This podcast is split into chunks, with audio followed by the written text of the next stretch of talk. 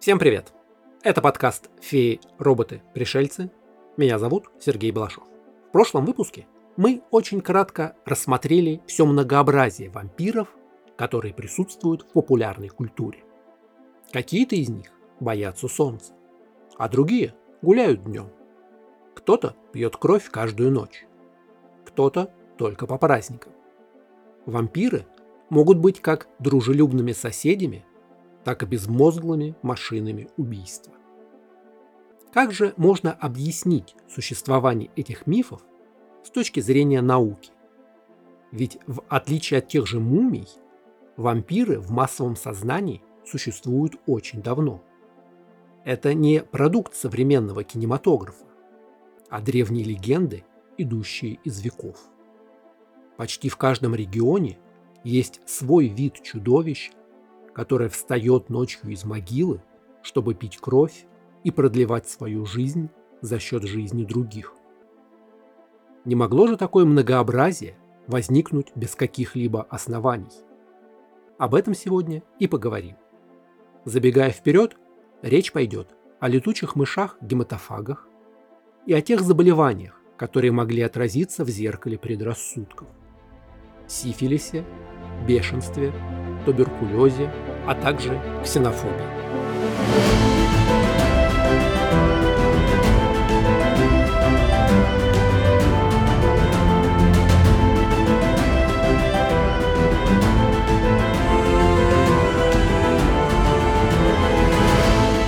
Какие же медицинские состояния могли бы объяснить часть происходящего в романе Дракула?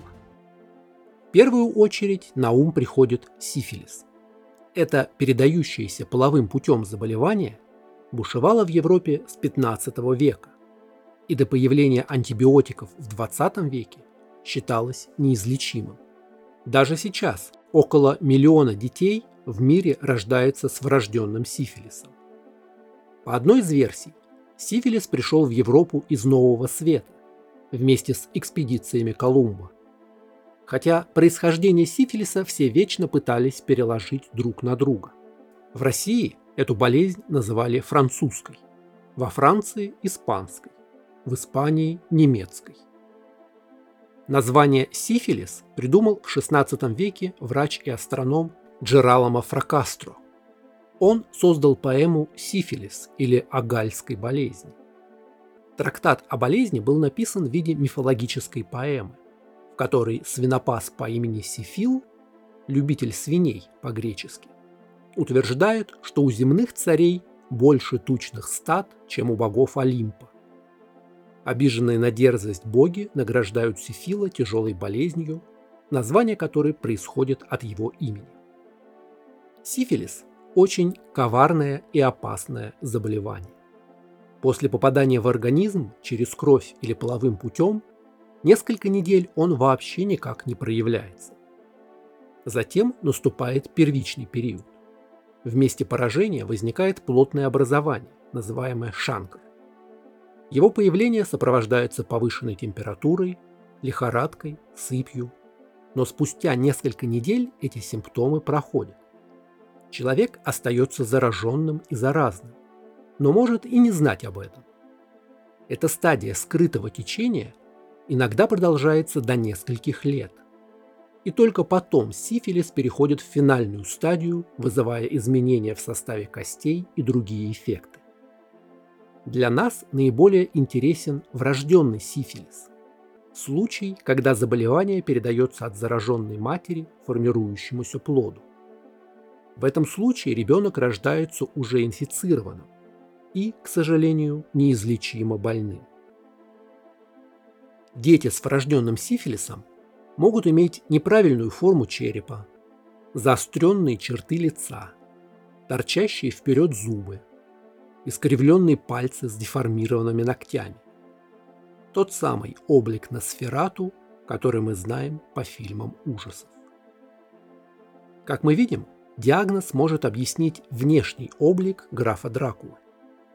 Также сифилис вполне может быть аллегорией распространения вампиризма, заболевания, передающегося от зараженного к его жертве.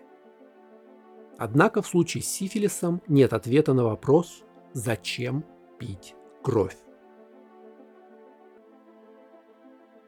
В природе есть животные, которые питаются кровью. Часто вампиров оскорбляют, сравнивая их с пиявками и комарами. А есть ли более крупные животные гематофаги? В Африке и Азии есть несколько видов летучих мышей, которые по-настоящему пьют кровь. Вообще летучие мыши бывают разные. Это уникальный вид млекопитающих, который вернулся к полету. Большинство летучих мышей едят фрукты, но есть несколько видов, которые питаются падалью, и несколько видов, пьющих кровь. Нам повезло, что уже вымерли гигантские летучие мыши, жившие 200 тысяч лет назад. Их так и назвали – вампир Дракула. Интересно, что название «вампиры» дано этим зверушкам уже после того, как оно возникло в мифологии. Там, где рассказывали истории о кровососущих чудовищах, летучие мыши-вампиры не водятся. Уже потом, когда европейцы обнаружили этот вид, ему было дано такое название – вампиры. Давайте сравним поведение настоящих кровососов с тем, что описано в произведениях про них. Эти виды летучих мышей не пьют ничего, кроме молока матери и крови. Тактика их выглядит следующим образом. Вампир подлетает к жертве, например, корове. Лижет языком участок кожи, прокусывает его, а затем слизывает появившуюся кровь. Не высасывает ее, а именно лижет капли на поверхности кожи. Чтобы кровь не свертывалась, в слюне у летучей мыши-вампира содержится целый коктейль из специализированных веществ. Здесь и антикоагулянты, то есть состав, который препятствует сворачиванию крови, и обезболивающее, и даже вещества, смягчающие кожу.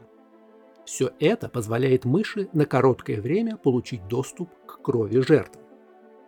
На короткое время, потому что корова, разумеется, поймет, что у нее пьют кровь, и прогонит маленького хищника. У летучих мышей нет того уровня организации и координации охоты, чтобы нападать всей стаей. Они индивидуальные хищники, которые летают от жертвы к жертве. Как часто им нужно питаться? Вопреки расхожему мнению, кровь – это очень неэффективный источник питания. В крови содержатся белки и углеводы, но совсем нет жиров. На 80% наша кровь состоит из воды. Летучей мыши, чтобы насытиться, в день нужно выпивать крови в половину своего веса, иначе она просто не получит нужного количества питательных веществ. Такое большое количество воды, которое поглощают летучие мыши, не может долго содержаться в организме. Поэтому им приходится часто испражняться. Большая часть влаги, которую мышь выпивает, исторгается из тела в течение часа. Вместе с мочой из организма уходят и необходимые микроэлементы, запас которых тоже нужно восполнять. Так что диету летучих мышей точно нельзя назвать эффективной и простой. Вместо роскошного образа жизни вампиров из книг раз в неделю попил крови из горла жертвы и потом наслаждаешься сверхъестественными силами у нас получается бесконечный, опасный и неприятный цикл. Подлететь к жертве, рискуя жизнью слезать кровь из укуса, напиться до раздутого живота, чтобы через час все это выбросить из организма с мочой и лететь к следующей жертве, восполнять запас энергии и минералов, чтобы не умереть от обезвоживания и голода. Запас жира, который есть у других млекопитающих, летучая мышь создать не может. Она не получает избытка жиров из крови. К тому же большие жировые прослойки увеличат массу тела и не позволят зверьку летать. Все-таки летучая мышь не верблюд. Так что жизнь превращается в бесконечную погоню за едой на перегонки с голоду. Вампиры не могут голодать более двух суток подряд. Зачастую к ранке на теле жертвы выстраивается целая очередь из летучих мышей. Распространена у них также помощь друг другу. когда одна летучая мышь кормит другую кровью изо рта в рот. У вампиров хорошая память. Они запоминают, кто поделился с ними пищей, и в дальнейшем сами стремятся помогать. Вот что получится, если перенести эту модель питания на вампиров-людей. В теле человека от 5 до 6 литров крови. Мы можем потерять до 15% этого количества без особого для себя вреда. Если потеряем больше, то начнутся перебои в работе сердца, головокружение, слабость.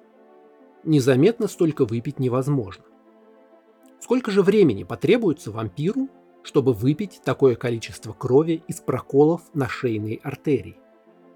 Учитывая давление крови в сосудах, густоту и скорость ее тока, выпить 700 мл наше чудовище сможет за полтора часа. То есть, чтобы насытиться, выпить 50% от своей массы тела, вампиру нужно забрать полный запас крови нескольких человек или укусить 35 человек. И понадобится на это двое суток непрерывной охоты. Но вампиры в легендах не только пьют кровь. Еще они боятся света и текущей воды, а служат им летучие мыши и дикие собаки. Эти части легенды можно объяснить, если мы посмотрим на другое опасное заболевание – бешенство. Бешенство известно с давних времен. Есть письменные свидетельства о его вспышках в древней Месопотамии. Этот вирус, попав в организм с кровью, живет в спинном мозге своей жертвы, постепенно поражая нервную систему. Одна из разновидностей бешенства вызывает полный паралич. Другая, самая известная, на финальных стадиях вызывает жар, нарушение поведения, галлюцинации, агрессию и неконтролируемое слюноотделение в результате паралича мышц горла. Так что с точки зрения средневекового обывателя это вполне соответствует поведению вампира. После того, как жертву укусило ночью некое существо, похожее на собаку или летучую мышь, человек заболевает. У него начинаются видения, меняется поведение, он начинает бросаться на окружающих, стремясь их покусать, а в конце концов остается лежать в параличе, словно живой труп. Самые успешные вирусы, которые существуют с нами на протяжении всей истории человечества, научились не только эффективно нас заражать, но и вызывать те симптомы и поведение, которые способствуют максимальному их распространению. Заболев гриппом, мы чихаем именно потому, что так вирус в нашей мокроте сможет распространиться на всех вокруг. Точно так же и с бешенством. Высокое отделение слюны и желание кого-то укусить – это как раз проявление вируса, способ заразить как можно больше новых жертв. А боязнь воды гарантирует, что зараженную слюну во рту не смоет. Стоит напомнить, что современная медицина умеет лечить бешенство, но только на ранних стадиях. Если не сделать прививку ослабленной формы вируса, то на поздних стадиях бешенства даже сейчас практически неизлечимо. В некоторых версиях легенд о вампирах рассказывается, что вампир может принять форму собаки или уничтожает остальных собак в поселении. Точно так же от заразившейся бешенством собаки убегают все остальные, чувствуя вирус в ее крови на инстинктивном уровне. Еще одно заболевание, которое напрямую связано с мифами о вампирах, это туберкулез. Причем туберкулез объясняет несколько реально задокументированных случаев вампирской паники. Туберкулез – это бактериальное заболевание, передающееся воздушно-капельным путем. Чаще всего туберкулез поражает легкие, хотя может распространиться и на почки, и спинной мозг. Не каждый носитель туберкулеза может проявлять симптомы заболевания. В некоторых случаях бактерия попадает в организм, но иммунной системе хватает сил подавить ее. При этом человек все равно может быть заразным для окружающих, что только усиливает мистический ореол этой болезни. Кто-то заболевает словно сам собой. Вампирская паника – это феномен, известный в Европе и Северной Америке в XVIII-XIX веках. Случаи смерти многих людей объяснялись появлением вампиров. Цепочка объяснений, как правило, выстраивалась такая. Кто-то из членов семьи умирал от чехотки, как в те годы называли туберкулез. После этого один за другим начинали заболевать и слабеть оставшиеся в живых родственники. Они бледнели, слабели на глазах и вскоре тоже умирали. Это объясняли тем, что умерший член семьи превратился в вампира и приходит из гроба питаться кровью своих родных. Существовавшая традиция требовала в этом случае вскрыть могилу подозреваемого и осмотреть его труп. Если труп окажется не полностью разложившимся, а будет похож на вампира, следовало проткнуть или вырезать его сердце, а еще лучше сжечь весь труп целиком. Существуют многочисленные раскопанные захоронения в Новой Англии XIX века, по которым видно, что погребенные подозревались в вампиризме. В таких могилах либо голова сразу отделена от тела, либо среди костей можно найти осиновые колья, которыми протыкали погребенного, либо вообще кости сложены крестом, а череп повернут лицом вниз, чтобы умерший не вылез из гроба.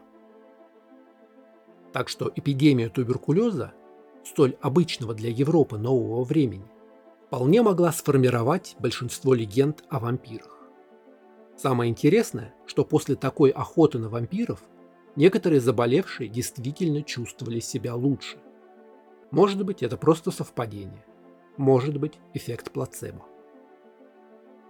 При этом туберкулезом можно объяснить не только историю о заражении близких родственников, и охоту на вампиров. Это еще и часть легенды о психологии. Ведь заболевший чехоткой остается в сознании. Он очень хочет жить, но при этом жизнь словно утекает сквозь пальцы с каждым днем. Возможно, именно отсюда возникает тема жажды жизни, от которой страдают вампиры.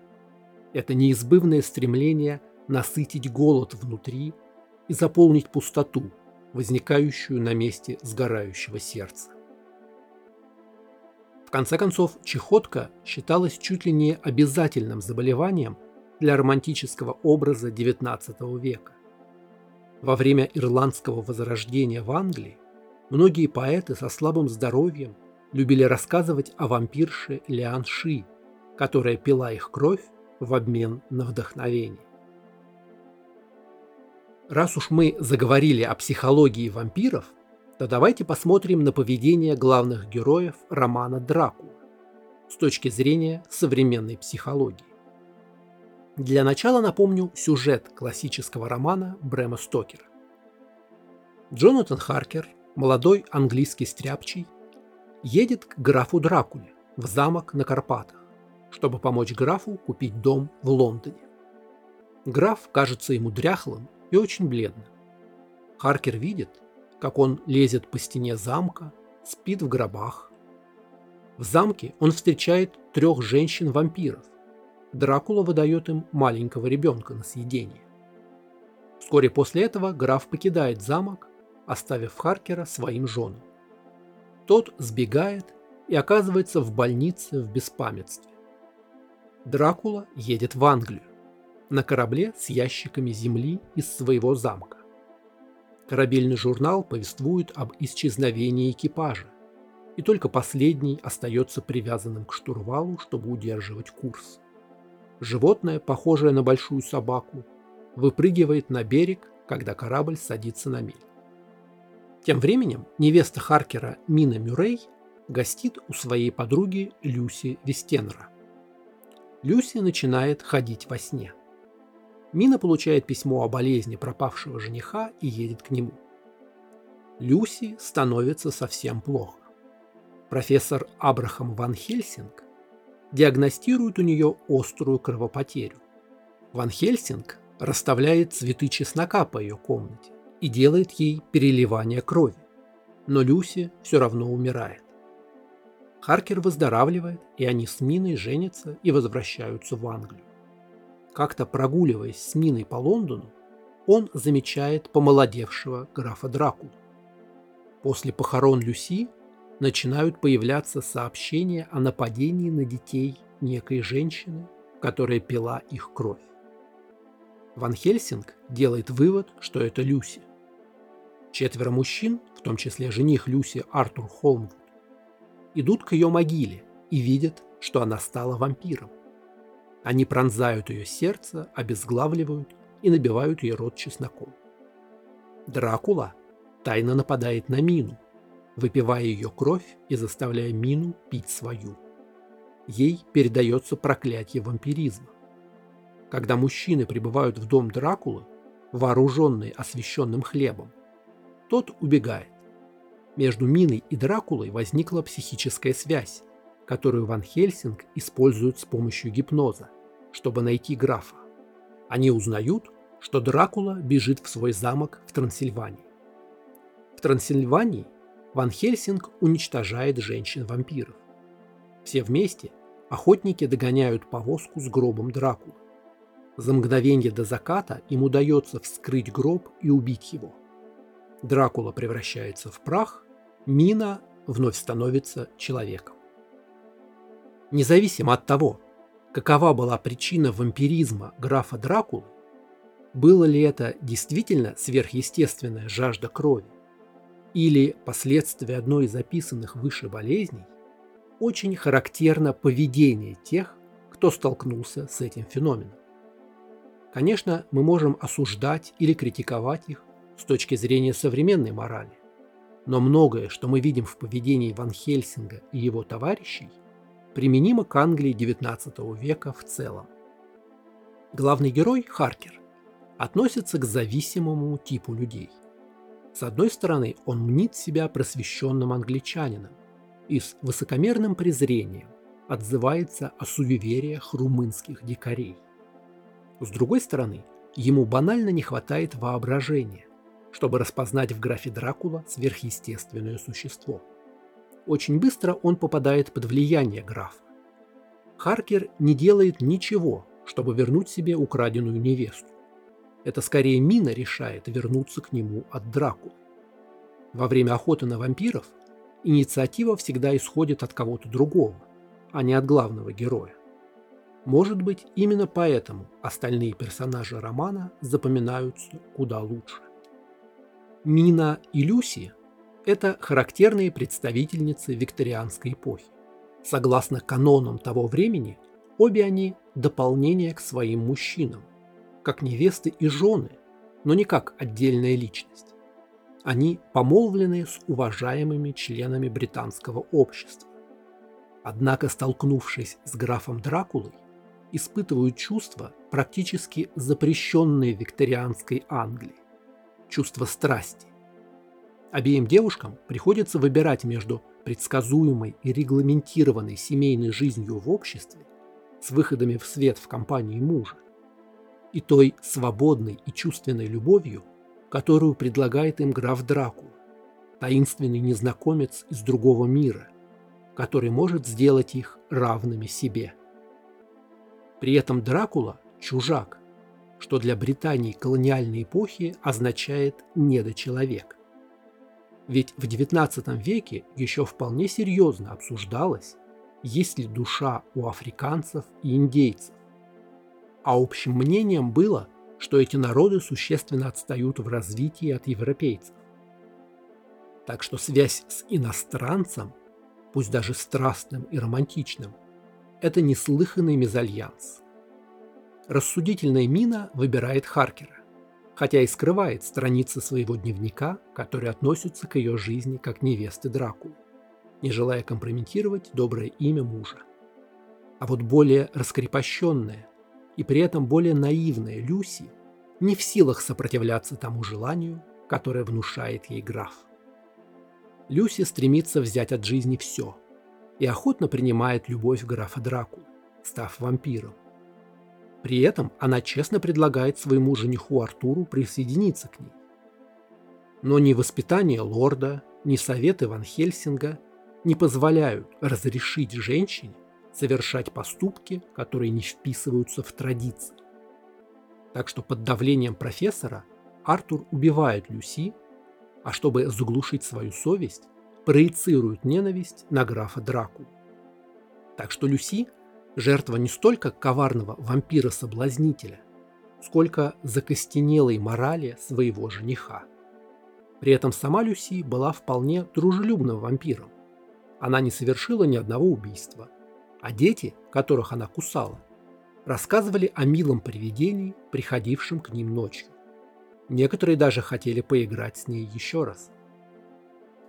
Доктор Ван Хельсинг проявляет все качества клинического психопата. Он холоден и для достижения поставленных целей пренебрегает как своими чувствами, так и чувствами окружающих. Вполне возможно, что как социально адаптированный психопат, он еще и скрытый садист, который получает удовольствие, распоряжаясь жизнями других. Однако он находит позитивное оправдание своим желаниям, объясняя стремление убивать и уничтожать защитой людей от вампиров. Характерное проявление такого подхода. Ван Хельсинг переливает заболевшей Люси свою кровь и кровь троих англичан. Группы крови еще не были известны в XIX веке, но как практикующий врач Ван Хельсинг не мог не знать, что переливание крови иногда заканчивается смертью пациента. Однако для него не существует никаких соображений безопасности. Ему гораздо важнее добиться своего. А любые неудачи автоматически станут виной не доктора, а Дракулы. Вполне может быть, что Люси скорее умерла бы от неподходящей группы крови, чем от укусов Дракулы. Ее обращение было вынужденной мерой, чтобы сохранить ей существование. Ван Хельсинг проецирует все свои эмоции на графа, объявляя того воплощением зла. Никаких других вариантов даже не рассматривается.